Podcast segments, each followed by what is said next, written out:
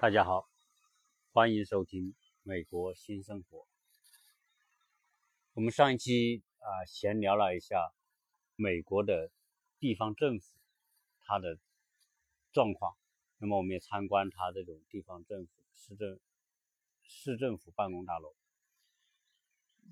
随便聊了一下我们所见所闻啊当地政府的一些运作的情况。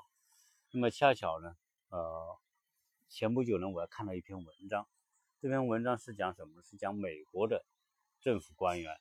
那么在二零一六年的时候，在芝加哥曾经发生了一件美国的这种受贿案。所谓受贿案，就是当时的芝加哥的市政府负责交通设备管理的一个。副局长，交通局的副局长，那么参与受贿案件，就是说他当时市政府，呃，各个交通的道路上要安装跟中国一样的那种摄像头和监控设备，那么这些摄像头、监控设备专门拍这些交通违法，那么拍完交通违法呢，自然就会有罚款，那么他这个人是当时这个局长、副局长是负责这个。结果他就和交通局、和警察局以及当时参加投标的一个公司串通，那么帮助这个投标公司获得了一点四亿美元的这个这个业务。那么这个事情当然也跟警察局有关，但是后来呢，啊，一年多之后，这个事情就曝光了，因为这个业务和业务额很大，而且呢，这个。拍照导致的这个罚款也很数额也很大，而且据说是警察局和那个招标呃投标公司合作串通起来，把这个处罚的这种条件和额度提就是就是降低了，也就是说就是让一般情况下这种罚款的额度呢，或者是呃抓拍的这个情况呢，就是。让这些违规的人要罚更多的钱啊，所以这件事情呢就变成一件非常大的一种丑，就是属于受贿丑闻吧。那么这个在受理，这个牵涉到人可能很多。这个事情报道之后呢，就有人，当然是我们国内的啊，这些不管他是站在什么一个角度，就说说这个美国，人们都说美国这个政府官员很廉政啊。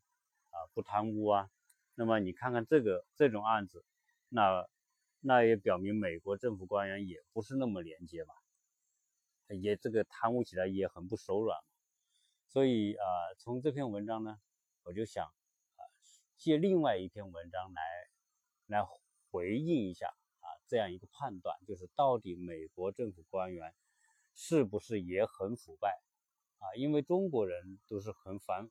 很很厌恶腐败的啊，因为中国人，我们中国的老百姓啊，对这种腐败也是非常的深恶痛绝。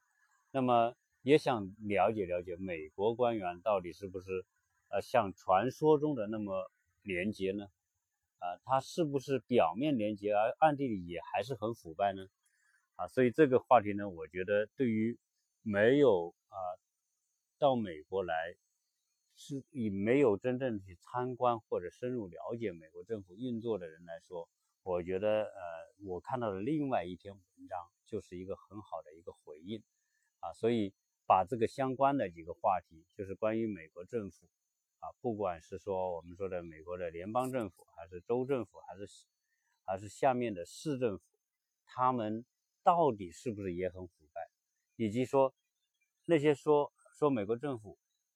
和能有效预防腐败，那么他到底有些什么方法能预防腐败？是不是美国政府的官员的廉洁是普遍性的，还是属于有一些廉洁，有一些不廉洁，还是有一些人也很啊，也还是有很多官员也很腐败呢？到底是什么情况，是吧？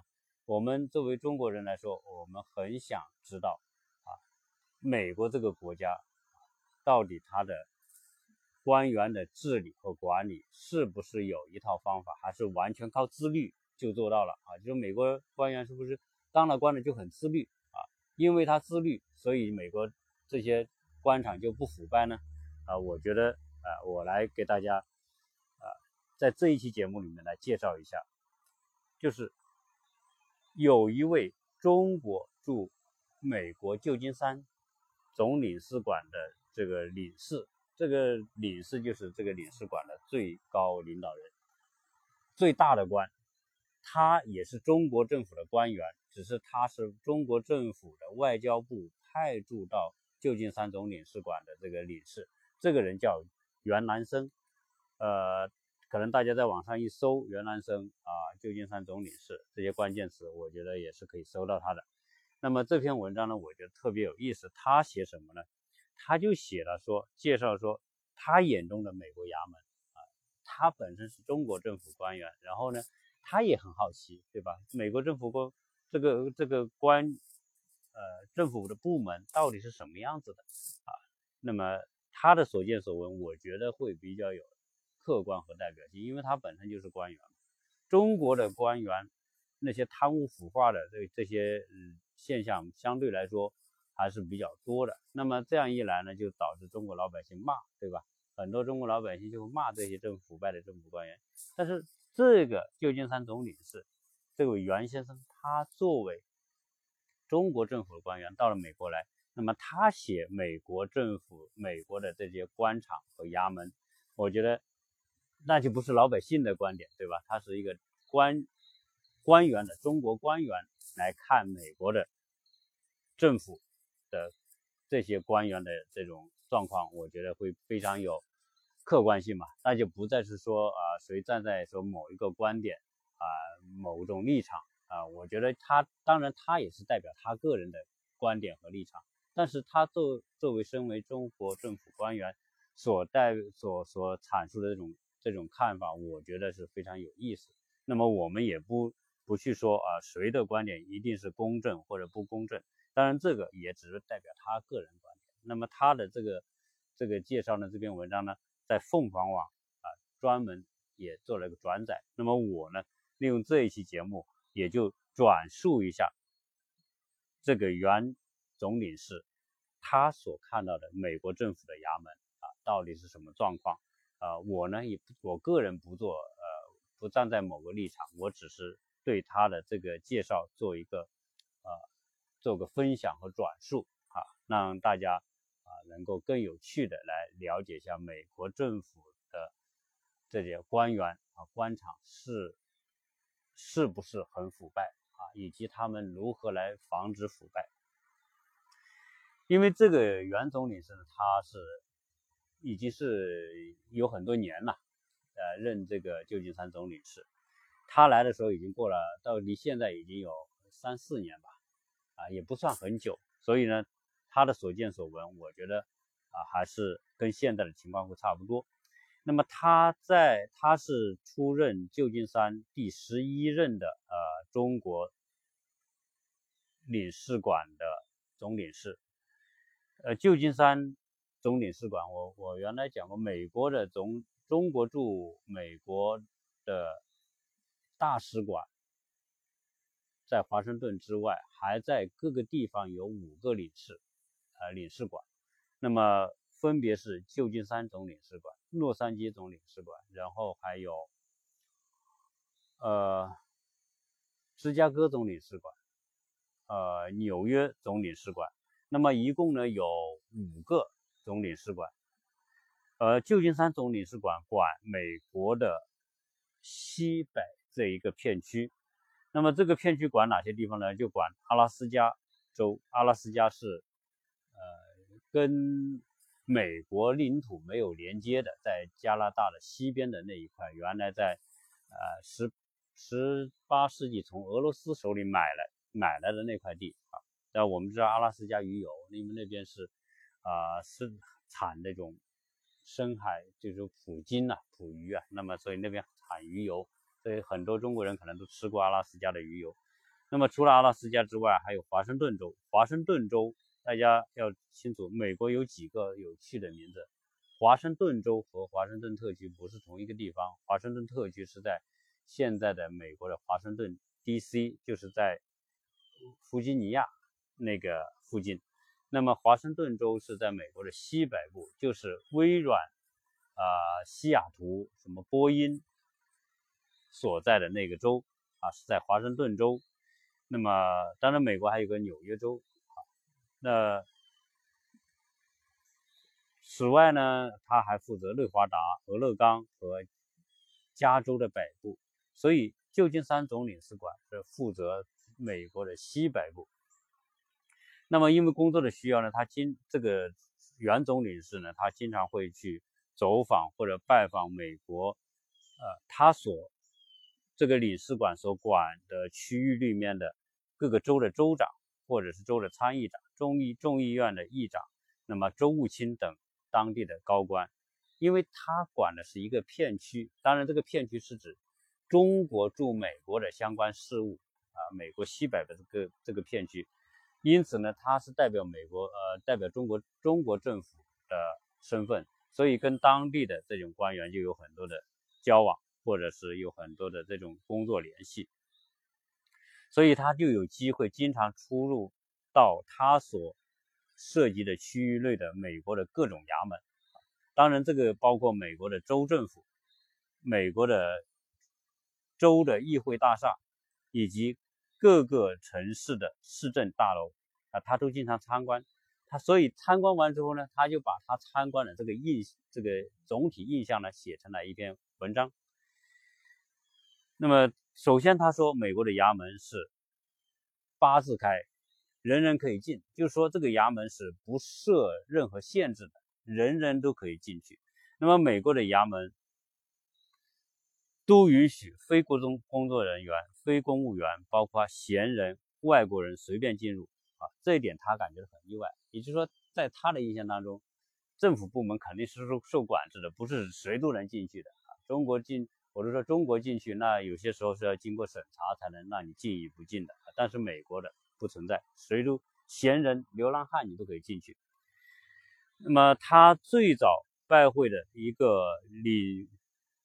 领区的重要的政府官员就是加州的州长布朗，以及加州的参议院和众议院。这个加州的这个布朗州长是非常有名的一位州长，他现在还在任。那么这些政府官员他都在这个州政府大楼里面办公，而而这个加州的州政府所在地。不是在旧金山，也不是在洛杉矶，而是在一个非常小的城市，啊，叫 Sacramento。呃，我们中国人就把这个 Sacramento 就翻译作叫三块馒头啊，Sac Sac Sacramento 三块馒头啊，但这是比较好记了，也是一种调侃。而这个 Sacramento 离旧金山呢有两个多小时的车程。这个原理是上任不久呢，就去拜访这些州长。而这些加州的这个州政府看起来外观有点像白宫，所以人们都把它称作为小白宫。在一八六一八六零年到一八七四年的时候新建的这个办公楼，离现在已经有一百五十年的历史。而在一九零六年新建了地下室、地下建筑。二战结束以后进行了第三次扩展扩建，让它可以抵御很强的这种地震，因为。呃，大大家知道，加州是属于美国著名的地震带。我住在洛杉矶的时候，我们啊经常感觉到地震。可能你白天的时候你感觉地震是没有什么感觉的，因为各种噪音啊、环境的影响。晚上睡觉的时候，地震是特别清晰。我有两个晚上，有一个晚上呢，感觉到一次比较强的地震，是四点五级的对地震，就躺在床上的时候。一震就是那种震动的感觉，由近而远传播出去的感觉，可以感受得到那种咚咚咚咚咚咚这种。那么后面有一个晚上有两次地震，当然这个地震呢，第一次地震四点几几级，第二次呢是二点到三点级的地震啊，所以这个加州是地震带，为了抵御这个地震呢，就加固了当时这个州政府的这个大楼。那么这个原理是他说。这个加州的州政府大楼没有没有人站岗，人人都可以进去。但是呢，没有人站岗并不等于不做安检，就是说还是要进行安检的。就像我上次去那个圣地亚哥的政府大楼，它也有安检，就是有像我们坐飞机一样的这种金属探测器，任何人都可以进入州政府大楼。但是呢，它就是州政府大楼，它那个检查可能复杂一点，它可能像像坐飞机一样，有一个人，你把金属东西都拿出来，然后举起手来，有一个 X 光，整个扫描。而参议院的议长、众议院议长办公室，谁都可以进去，啊，只是在州政府、州长的办公室外面有一个安全人员。那么此外呢，旧金山的市政厅。也人人都可以去，因为他的这个呃办公地点就在旧金山嘛。但是呃也要经过安检。旧金山的市长李李梦贤，呃市的参议长，也就是议会的主席叫邱幸福，啊这些都是华人，就是因为旧金山的华人势力还是很强大，所以在选举的时候，那么华人就当选为市长或者是议员。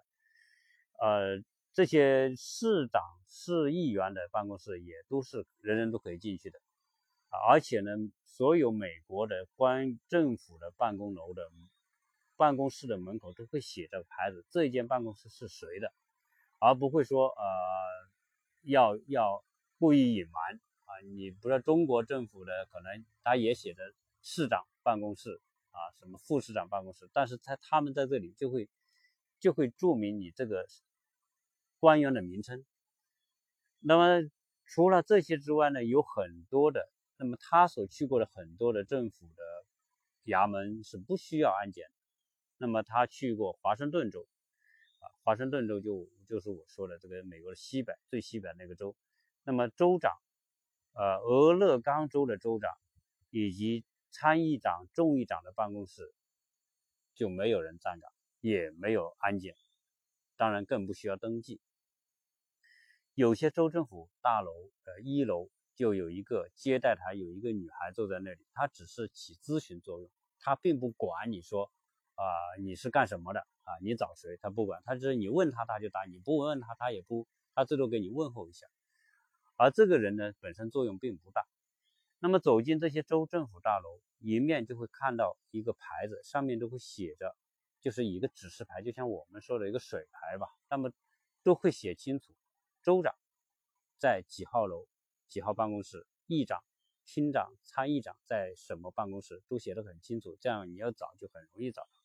州政府大楼一般都不大，也就三层，那么机构也很少，在机构内办公的人也不多。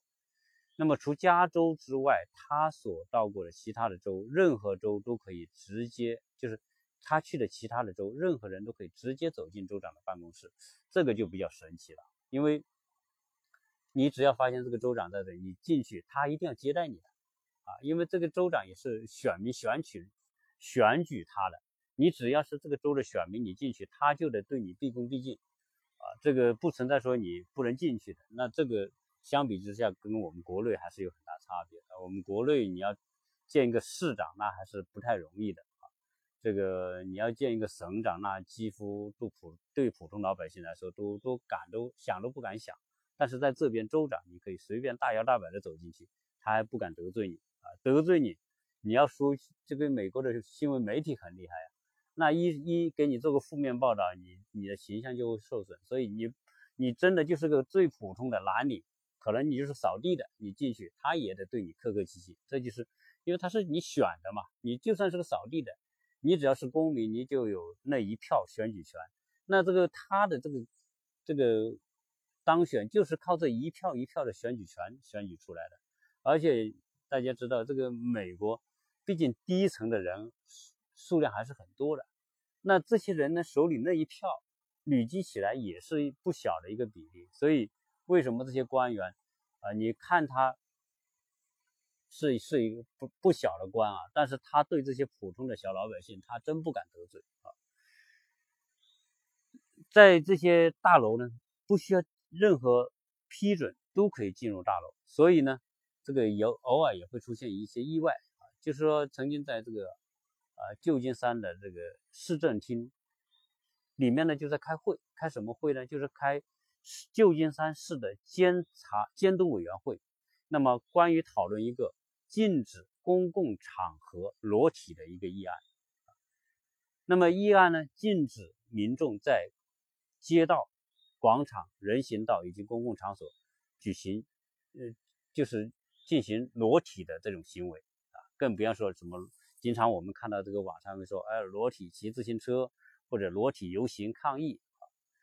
那么想不到呢，他们这个大楼正在开会讨论这个议题的时候呢，就有很多的这些这些裸体人士就冲进了这个。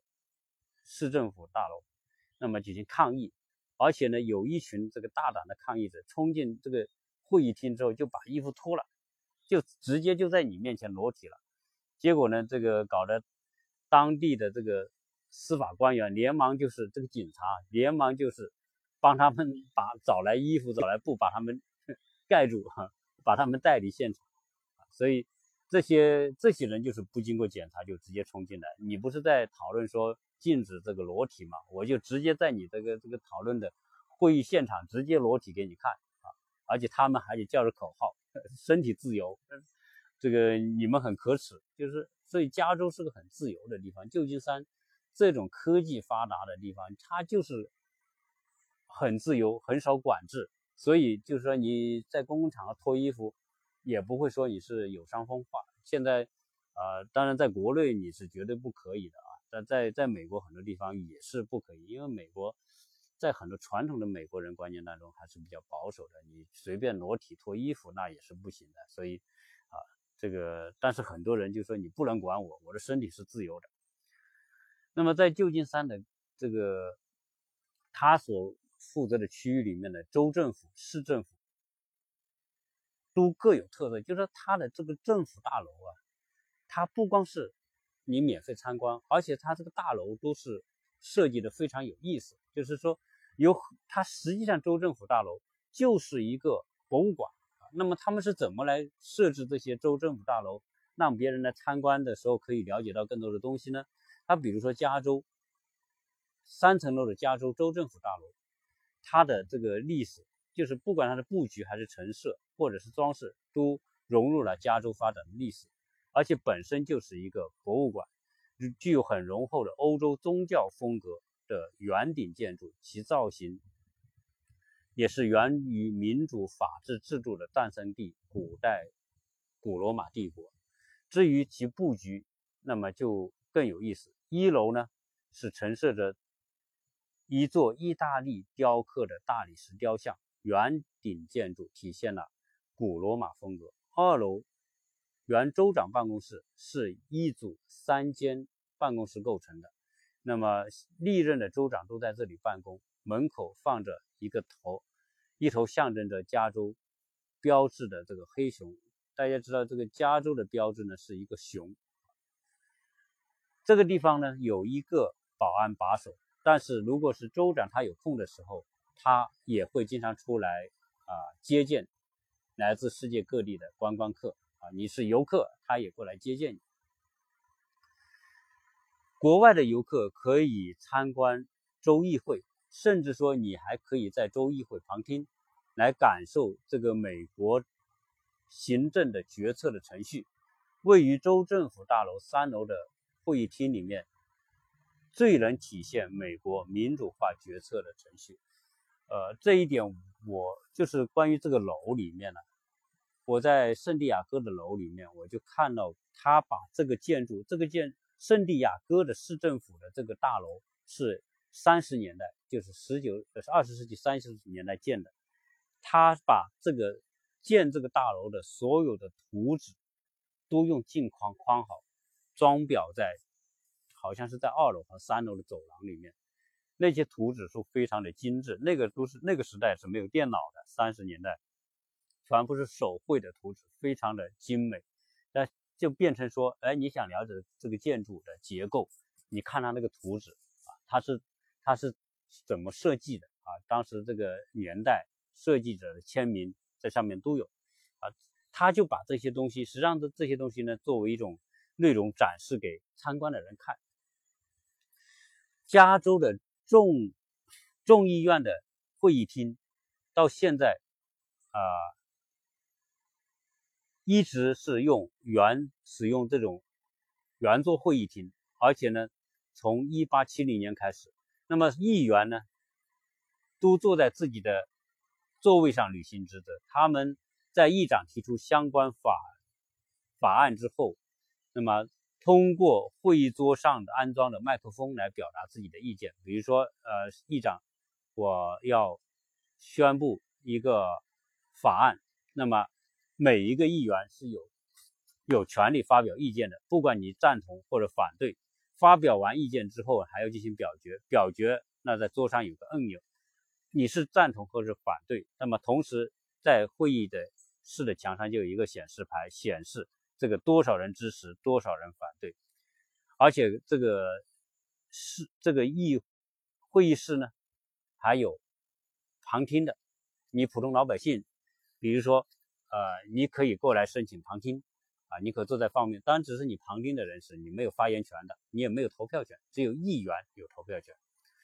在加州的众议院的会议厅前面悬挂了各种总统的头像，那么其中包括。林肯总统的头像，他在林肯总统头像里面还写了一句格言。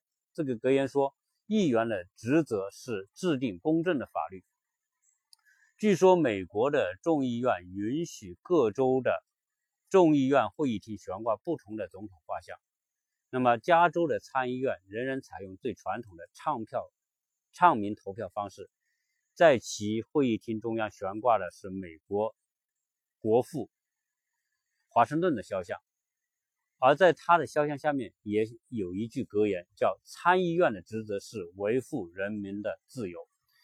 那么，这个总理是他那天呢去访问这个加州州长，就是布朗，州政府就安排了一位来自台湾的一位华裔的职员陪同他参观这个大楼。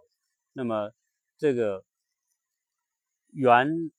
总理事就问这个人说：“哎，为什么州政府大楼里面有很多的中小学生参观，经常一批一批一批的，而且有人去讲解？”那么，这个陪同人就告诉他说：“每一个县、每一个乡都有介绍自己历史的图片、橱仓啊，或者实物展示。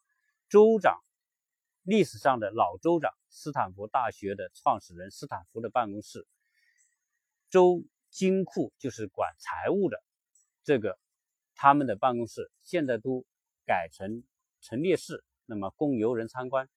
州政府起着州历史博物馆的作用，州政府每天都会安排一千五百个学生来州政府参观，同时也欢迎任何人来参观，而且都是免票免费的啊，不需要收费的。美国的这个他说哈，美国的衙门最大的。感受是游人比工作人员多。那么他那天去俄勒冈州府，除了看到一批批游客，几乎没有看到求政府办事的人，也没有看到什么上班的人。在美国，进入政府的这个办公楼，人人都可以在里面随便溜达，索要各种资料。走进旧金山的这个市政厅，随便都可以拿台子上的各种地图啊。那么各种统统计资料，还有政府的这个公报，还有一些空白的呃一些便供人们随便取的其他各种资料，你都可以取。俄勒冈议长办公室有一大堆议长的名名片，那么同时呢也有各种相关的资料，你都可以随便拿，而且在这里面你可以随便拍照啊，所以这一切呢就让人觉得很很轻松。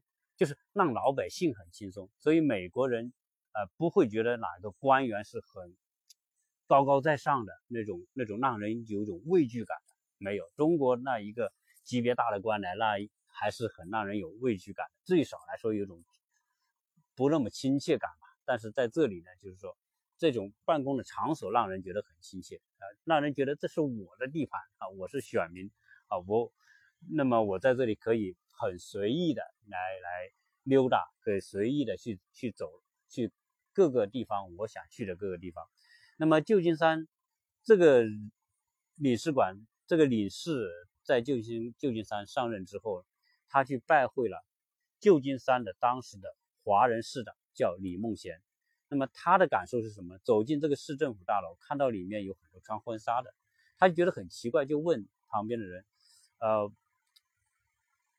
这是这是怎么回事啊？”那么他的同事就告诉他，这他的同事就在旧金山待的时间比较久，经常来这个旧金山办公大楼的，就告诉他，这是人们在这举行举行婚礼。那么他觉得很不可思议，对吧？就是政府。大楼是很严肃的地方，你怎么随便在这搞婚礼呢？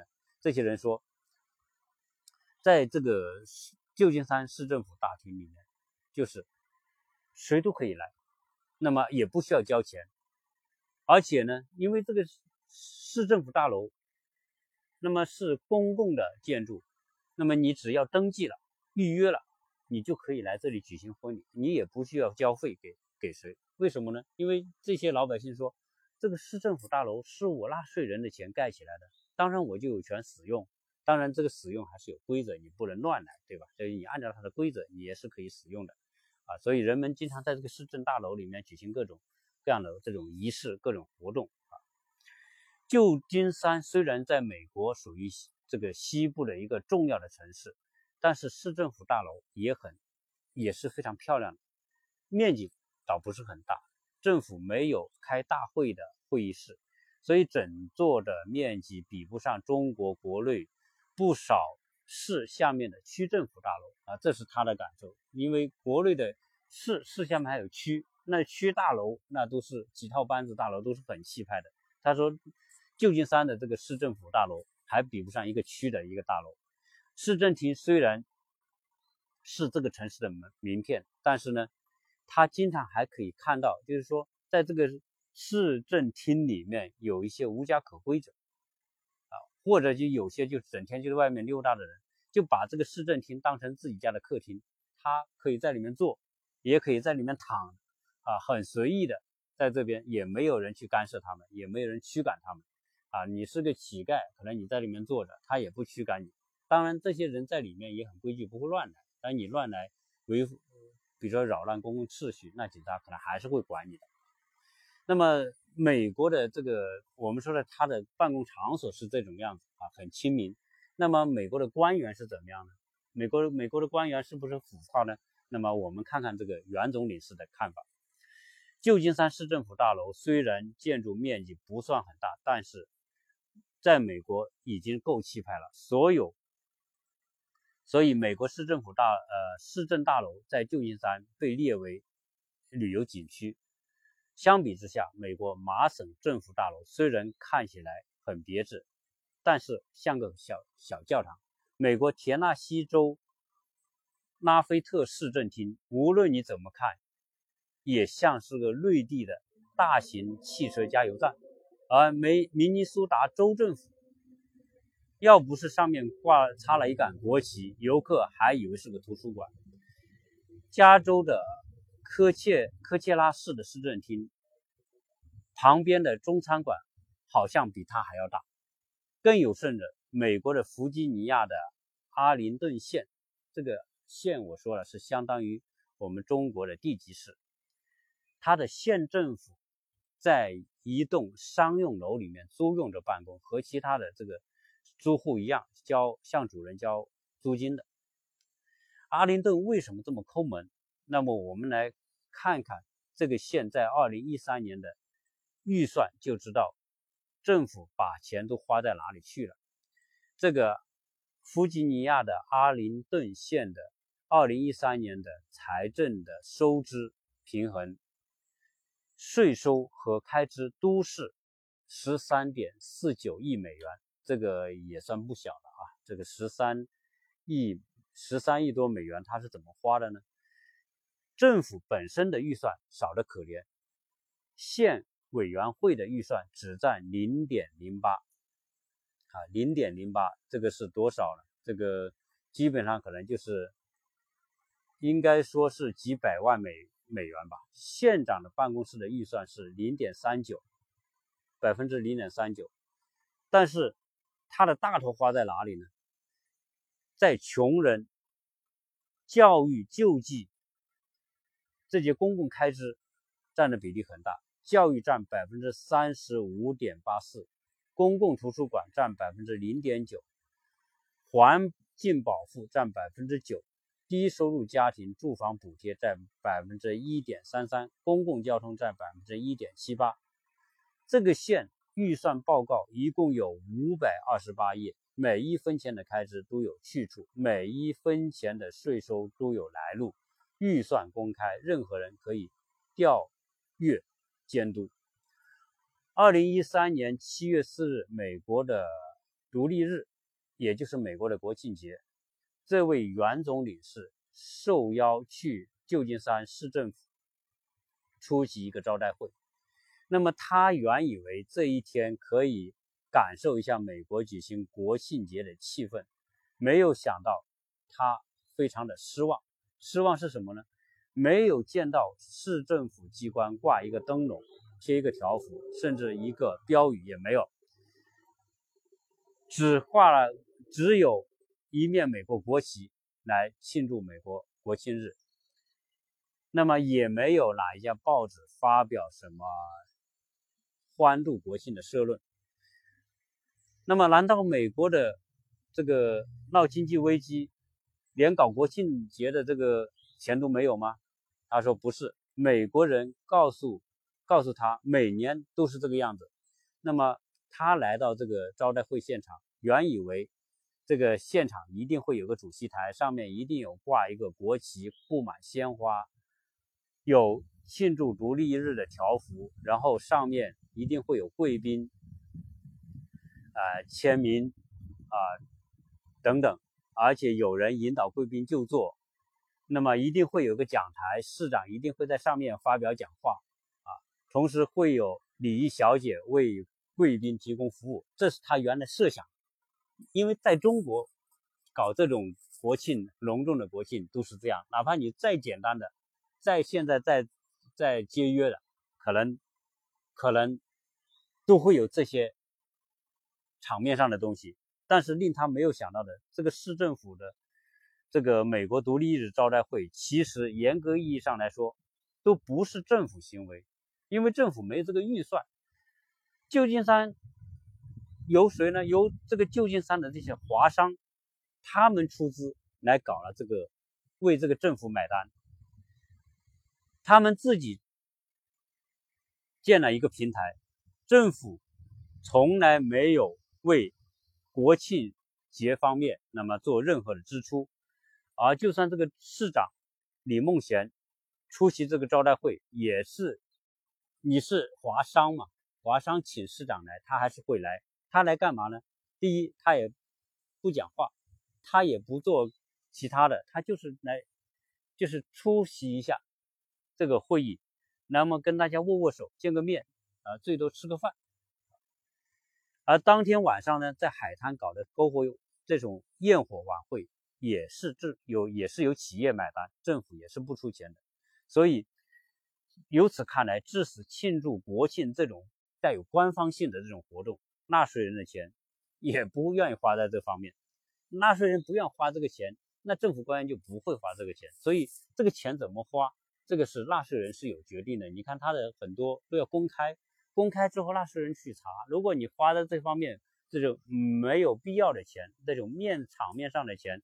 啊，不实不实际解决问题的钱，那纳税人就有意见，有意见就是有反对，他就可以抗议，可以写信，甚至下次可以用其他的方式来反对。那么这个市长他就不敢啊。那么作为啊外交官来到美国，他有机会见到不少美国的高官，而且这些高官在他看来都是非常的抠门。那么怎么抠门呢？就美国的州长、市长、议长办公室。从来，你进去就谈事情，水都不给你倒的，啊，你水也没得喝的啊。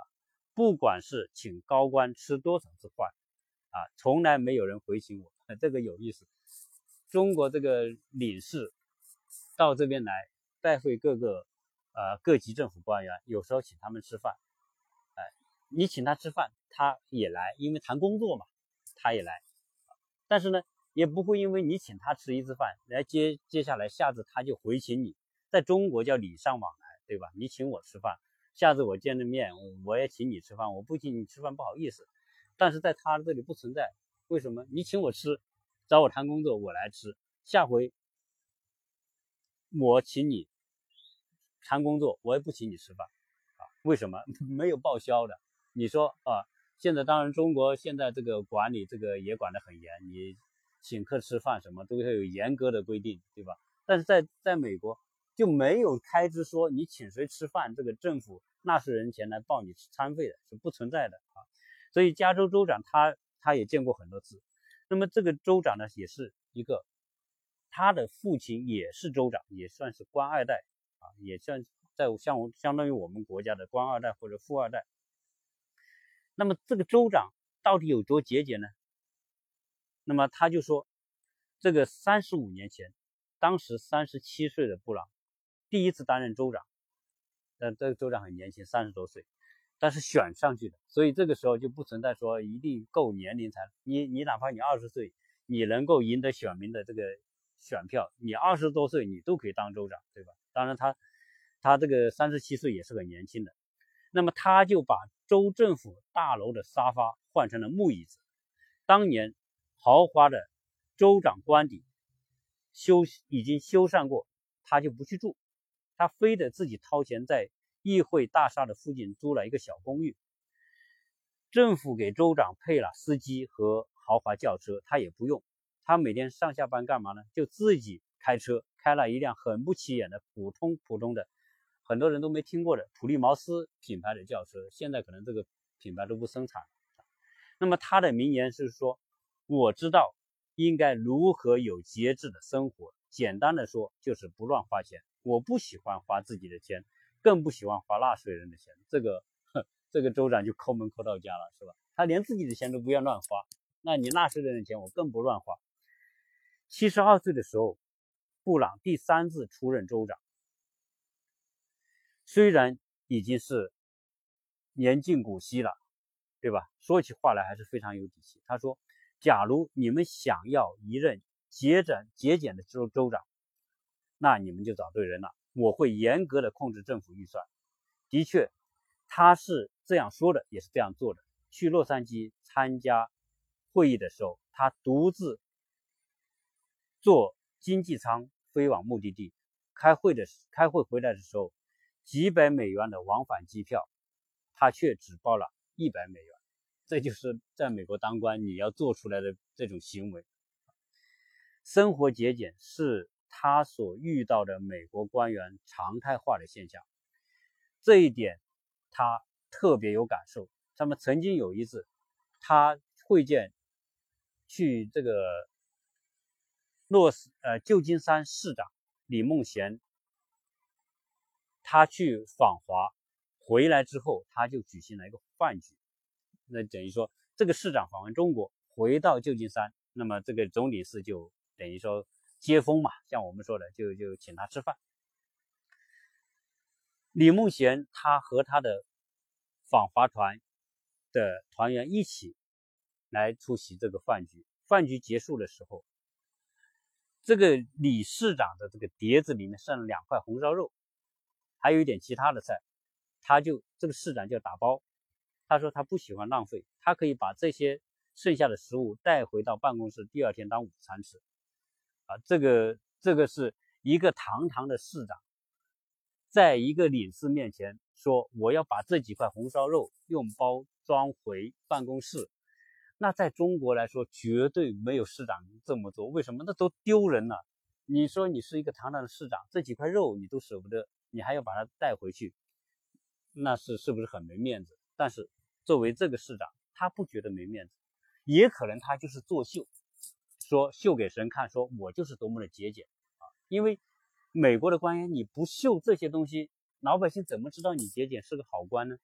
也有可能他有这个成分，但是我觉得要在另外一个外交官面前表现出这种抠门、这种这种举动，我觉得如果。不是美国的官员都普遍是这样一种一种态度的话，我想他也不一定愿意这么去做，对吧？你知道别人怎么看你呢？但是这就说美国官场的这种风气，哎，他以节俭作为一种优良品德，所以尽管尽管美国的官员很抠门啊，他觉得，但是在平时里面呢，他们也不占公家或他他别人的便宜啊，这个也很矛盾。你抠门嘛，抠门你当然愿意占别人便宜，但是政府官员是不能够，他们也不愿意占别人的便宜。那么他也举例子说，旧金山虽然是世界大都会，而这个市长李梦贤一直是开私车上班的，政府没有给任何官员配公车。那么总领事办公室的这个主任就告诉他说，他曾经经历过这样一件事情：国内有一个大腕明星到美国来演出，总领馆给当地的政要赠票，就是我们经常。我们在这里也经常看到有某某某大明星来洛来洛杉矶演出，去旧金山演出，报纸上都会登。那么这些大明星来，可能在国内还是非常有名的大明星。那么这个总领事呢，就会有票。一般来说，这些大明星还要通过领事馆去去，不说拉拢吧。这时候你说要请一点高官来出席，怎么出席呢？那就把票送给这个领事馆，领事。请由领事馆去派送给这些当地的这些各级官员，结果呢，没有一个美国的公职人员拿到这个票之后出席这个演出，这个就奇怪了。你在外面都要卖一百一百二十美元一张的票，一百二十美元不便宜。按理来说，大牌明星来，对吧？大家应该这个演演出也很好看，可没有一个人愿意去。那什么原因没人去呢？原因非常简单。因为这个，你这张票的价格大大的超出了美国所规定的可以接受的礼品价格的上限，因此可能涉嫌受贿，所以他们谁也不敢贪这个便宜啊。这个，那那这就是美国的它的特点啊。美国的市长当这种市长这样官是没有什么油水的，不仅没有油水。你可能连连拿市长的俸禄，连生活都解决不了问题，还所以很多地方官还得去兼职啊。这个这个原理是他讲他遇到的一些情况很有趣。他说他看到有些官员，这个是没有没有油水，有的官员甚至还要倒贴来为选民办事。在这方面最典型的就是当时。有一个著名的加州州长，大家知道叫电影是一个电影演员，叫施瓦辛格。那施瓦辛格那是全世界大演员啊，大明星。他也当了两任的美两届的美国州长，就是加州的州长。加州牛逼啊！为什么？因为加州是美国第一大最有实力的州，在全世界就是把加州放在跟全世界任何国家比，它排在全世界的前六名。就是这一个州的经济实力，在全世界的国家当中可以排第六，所以辛瓦辛施瓦辛格当了两届的这个加州的州长。而根据加州政府资料显示，从二零一零年以来，就是他是二零一一零年当选加州的州长，施瓦辛格两次州长竞选以及他个人的政治活动，直接或者间接的。投入了个人金额两千五百万美元，也就是说，你这个施施瓦辛格当加州的州长，个人掏腰包从事各种活动，包括选举，这两千五百万美元还不包括他当州长期间自付的交通费用。他每周乘坐私人飞机在洛杉矶和萨克拉门托之间往来。他因为他是非常著名的电影演员，他的。这个片酬是很高的，他曾经最高的时候演一部电影的片酬是三千万美元，所以他很有钱，他有私人飞机。但是私人飞机你可以坐，你自己掏腰包，维护一架私人飞机的费用是非常昂贵的，不是那么简单的。那么美国的市政府机构当中有市议会，有市政府的秘书，还有消防局、警察局、图书馆，还有市政规划局。休闲娱乐部、公共工程部等相关的部门，你看他所列举的这些部门，当然我们说还有结婚登记啊，还有什么环保的部门呐，还有啊房地产的管理部门呐，它也就是这些部门。那么市议会相当于是一个董事会，一切的重大决定都是由市议会的议员讨论投票来决定。我呢，在这边参加过一个当地的 city，就是市的一个听证会。这个市政府办什么事，凡是牵涉到老百姓的事情，都要举行听证会。比如说，你哪块地搞开发，开发要建一个商业中心，他要搞听证会。你只要是市民，你都可以过来旁听，你也可以过来过来投投票，反对或者赞成。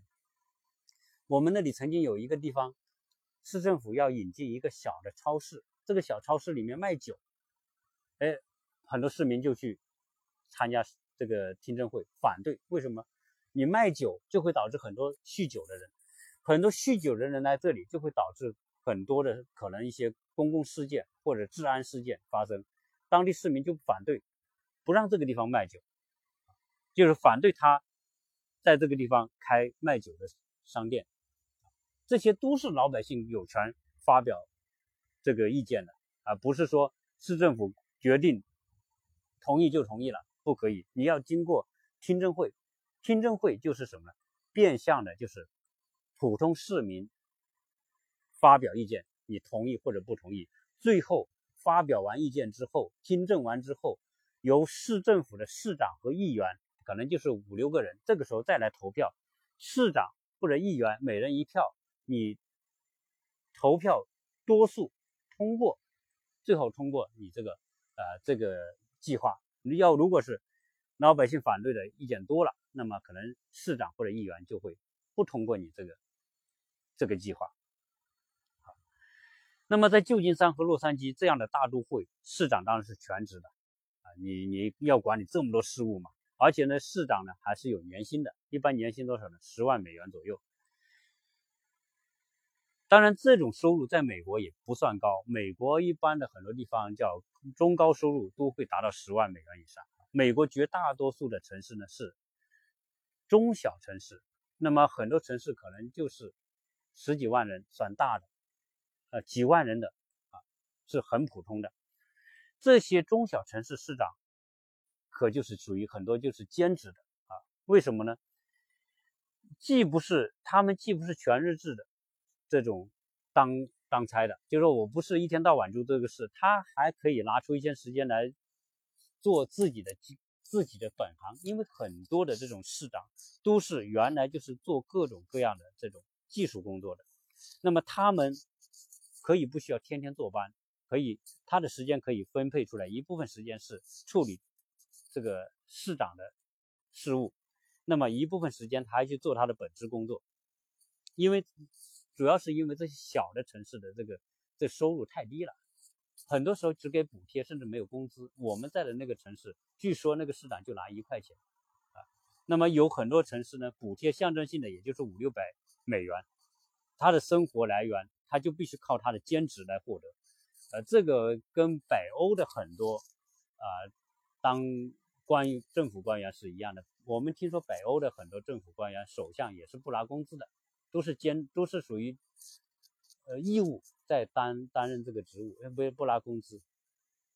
那么，呃，很多的政府官员他也是，就是自己要掏钱来来担任这个职务。在旧金山总领事馆的管辖区域里面，有一个市，在洛杉矶。呃，这个领事讲，他这个在洛杉矶的一个小的市叫圣马雷罗，这个很多人知道。这个来过洛杉矶的很多人，很多特别是有钱人啊是知道，因为那个区啊，圣马雷罗是非常著名的富人区。这个城市一百年的历史，而在这个富人区里面呢。呃，有百分之四十以上的是华人富豪住在那里面。那么在二零零三年的时候，有一个叫林清源的这个华裔的骨科大夫，他原来是个医生，就当了这个圣马力诺的市长。他当市长之后呢，他每个星期一到每个星期五，星期一到星期五上午七点早餐会和晚上七点的市议会。是他市长办公的时间。那么此外呢，他每天还有一项工作，就是给他的患者看病。每天早上的九点三十到中午十二点，他会安排做两个手术，中午十二点以后就门诊，但有时还有手术等着他。他的日程几乎每天都是如此。所以呢，这个林清源这个市长呢，实际上就是一个半职的市长，他一半时间还要做自己的这个大夫的工作。据美联社的报道，五十五岁的戴尔啊斯帕克斯是美国科罗拉多州联邦高地市的一个市长，但这位市长没有专车，也没有秘秘书。有一年以前，他在自家开的一个餐厅。生意越来越萧条的时候呢，他就决定干嘛呢？就到这个市的一个俱乐部去找一份兼职的工作。随后呢，他就悄悄的在这个俱乐部干这个门卫的工作。那么市长每周三晚上待在那里检查证件、收服务费，一个月可以收一千两百块钱的这种兼职的收入。他除了缴纳他和妻子每个月一千一百块钱的健康保险之外，就可以还可以得到一百块钱的零头。啊，这个这里就讲到这个美国的保险是很贵的，他一个月每个人要交五百五十块钱，这种保险是属于中档的保险。他他如果他不来兼职，他这个保险费都都都交不起。为什么呢？因为他这个保险是你必须交的，你不能中断的。后来这个。就这个市长所兼职的这个俱乐部，接到人们举报说有非法的活动，结果警察呢就突击搜检查，结果警察来检查的时候就逮捕了一个其中的一个门卫啊，竟然就是这个市的市长。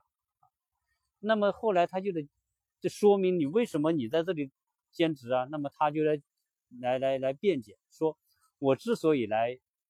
来当这个门卫，是因为他们家的这个餐馆生意萧条，啊，这个家庭这个入不敷出，他只能通过这个来赚点这个生活费和缴纳自己的这种健康保险、医疗保险。呃，你你你家里开的餐厅，你不去好好管餐厅，你当市长那可不餐厅管不好，对吧？餐厅是需要老板亲力亲为才能管得好的，你去天天去当市长。那你餐厅生意不好，餐厅生意不好，你又没收入，所以他就不得不去兼职。在美国许多的州确实有点像这个做当市长就是做赔本买卖，所以有一些州和有些市的市长就后继无人啊。你既然当当市长，他就是为人民服务的啊。从这一点来说，他确实体现的是为为人民服务的。你你想发财，你想你想赚钱。那你要当市长是根本不可能的啊！一那么多人盯着你你的预算都要经过严格的审查公布，谁都可以质疑你的这个钱花的不合适。所以你说当市长能发财吗？肯定没人不能发财。你还不能以权谋私，对吧？你还不能够受贿。你看你一张一张演出门票你都不敢收啊，因为它值一百二十美元，那你超过这个钱你也不敢收。所以你说在美国当市长，那可不就是做赔本买卖？所以有些事。干脆就没人愿意当这种市长。那么有一次，他这个领事的下面有一个人啊，我们这个这个领事馆有政治处，这这是中国特色啊，就是这这种外事部门有政治处。这个政治处的主任就告诉这个领事说，在这个城市里，市长现在都八十多岁了啊。那么这个城市叫内瓦克市，八十多岁。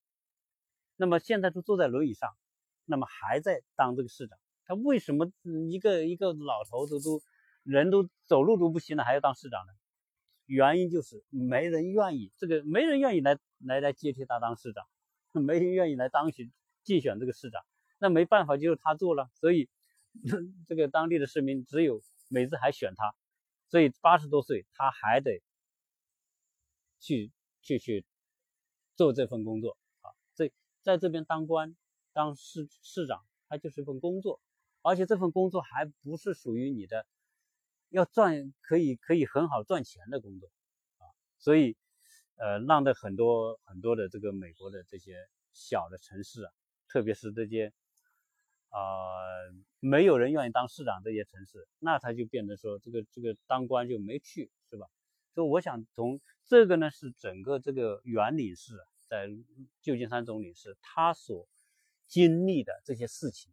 那么这些事情很好的反映了这个美国的政府的官员的那种状况，他的工作状况，那么他的收入状况，以及他在担任这个市长或者政府官员期间，他的做事该遵守的行为准则是什么样子的？我觉得这篇文章呢，呃，我也啰啰嗦嗦就是把他的意思跟大家做些转述。那么希望大家呢，通过这篇文章对美国政府的官员啊，他的政府部门的这个执政的方式有所了解啊。我个人也不做判断说。啊，美国政府的官员是是真的就是廉洁还是不廉洁？那么间接的通过一位中国外交官员所看到的美国，因为他亲密接触美国的各级官员，通过他的亲密接触，他的感触和感想，那么分享给大家。啊，这一集呢，呃，关于美国政府官员的这种啊情况，那么就跟大家聊到这里，谢谢大家。